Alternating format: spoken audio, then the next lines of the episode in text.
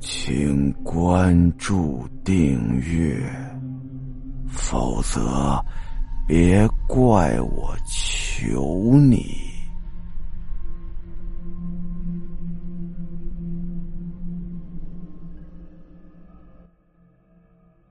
当这架飞机飞稳之后，系好安全带的警示灯熄灭了，空中小姐菲儿走向配餐室，准备待会儿的工作。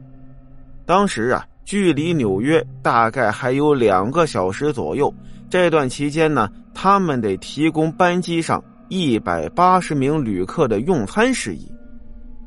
可是啊，当这个菲尔用手往烤箱里伸的时候，他就好像是被电到了一样，整个人呆立在原地不能动弹。菲尔的四肢虽然不能动，但是双眼还是可以看得到的。他就发现呢，烤箱的玻璃门上出现了一个男子的脸庞，正在紧紧的盯着他。虽然不是很清楚，不过对方的嘴唇是在动的，好像是有什么话要对他说。但是菲尔耳朵里却听不清对方在说什么，只能隐隐约约的听到喃喃的声音，到底是什么听不清。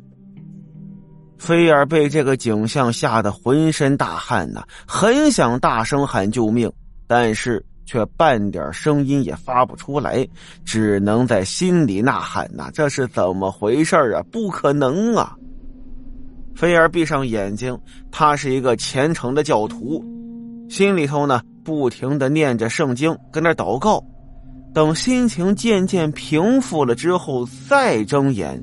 一切又恢复了正常，他安慰自己啊，心想刚才肯定都是幻觉，赶紧准备准备食物推出去吧，别让乘客们都饿了。于是呢，便把手再次往烤箱的方向伸过去，结果刚才那个景象又出现了，还是刚才那个男子，不过这次呀，他的脸庞比刚才要清晰很多。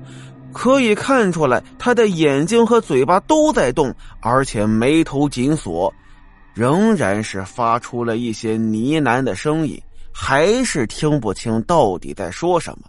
但是看他的表情，似乎是有什么急迫的事要传达似的。菲尔狼狈的跑出配餐室，脑袋里一片混乱，不知道怎么办。但是啊，他心理素质还是挺过关的，很快就冷静下来。为了不要造成乘客的恐慌呢，简单的整理一下服装，深呼吸一口，便往驾驶舱走去。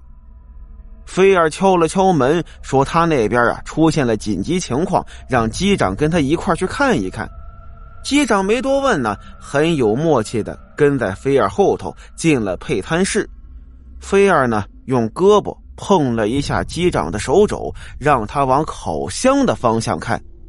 来。你看一下，玻璃门上能映出一个男人的脸。菲尔故作镇定的说道。机长往前一看，果然看到了这个奇特的灵异景象。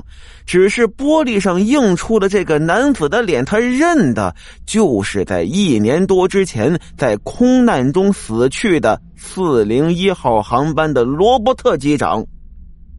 而这个时候，罗伯特的嘴又动了，仍然是嘴唇在动，听不到什么声音。动了一阵之后呢，鬼脸就消失了。菲尔转过头就问机长：“明不明白罗伯特所要表达的意思？”机长这个时候就说了：“他说，罗伯特说的是小心引擎会起火。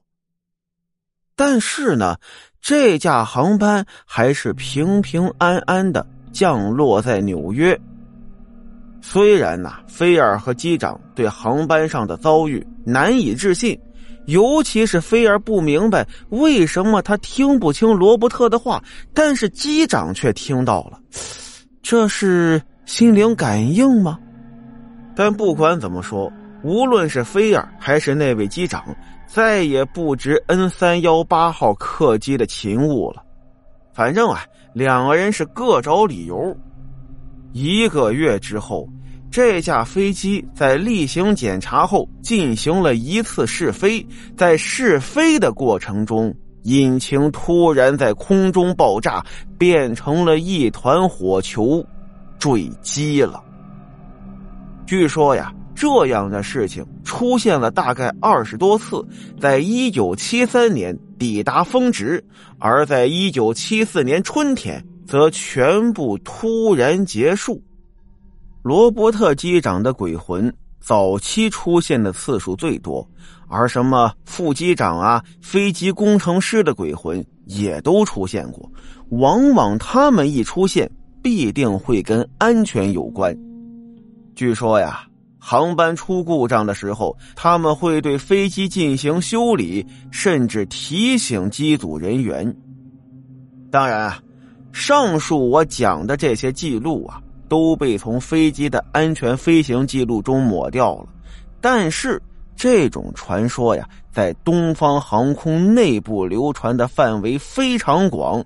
以至于到了最后，航空公司下令把之前从四零幺航班上拆下来的安在别的飞机上的零件全部拆下来，不用了。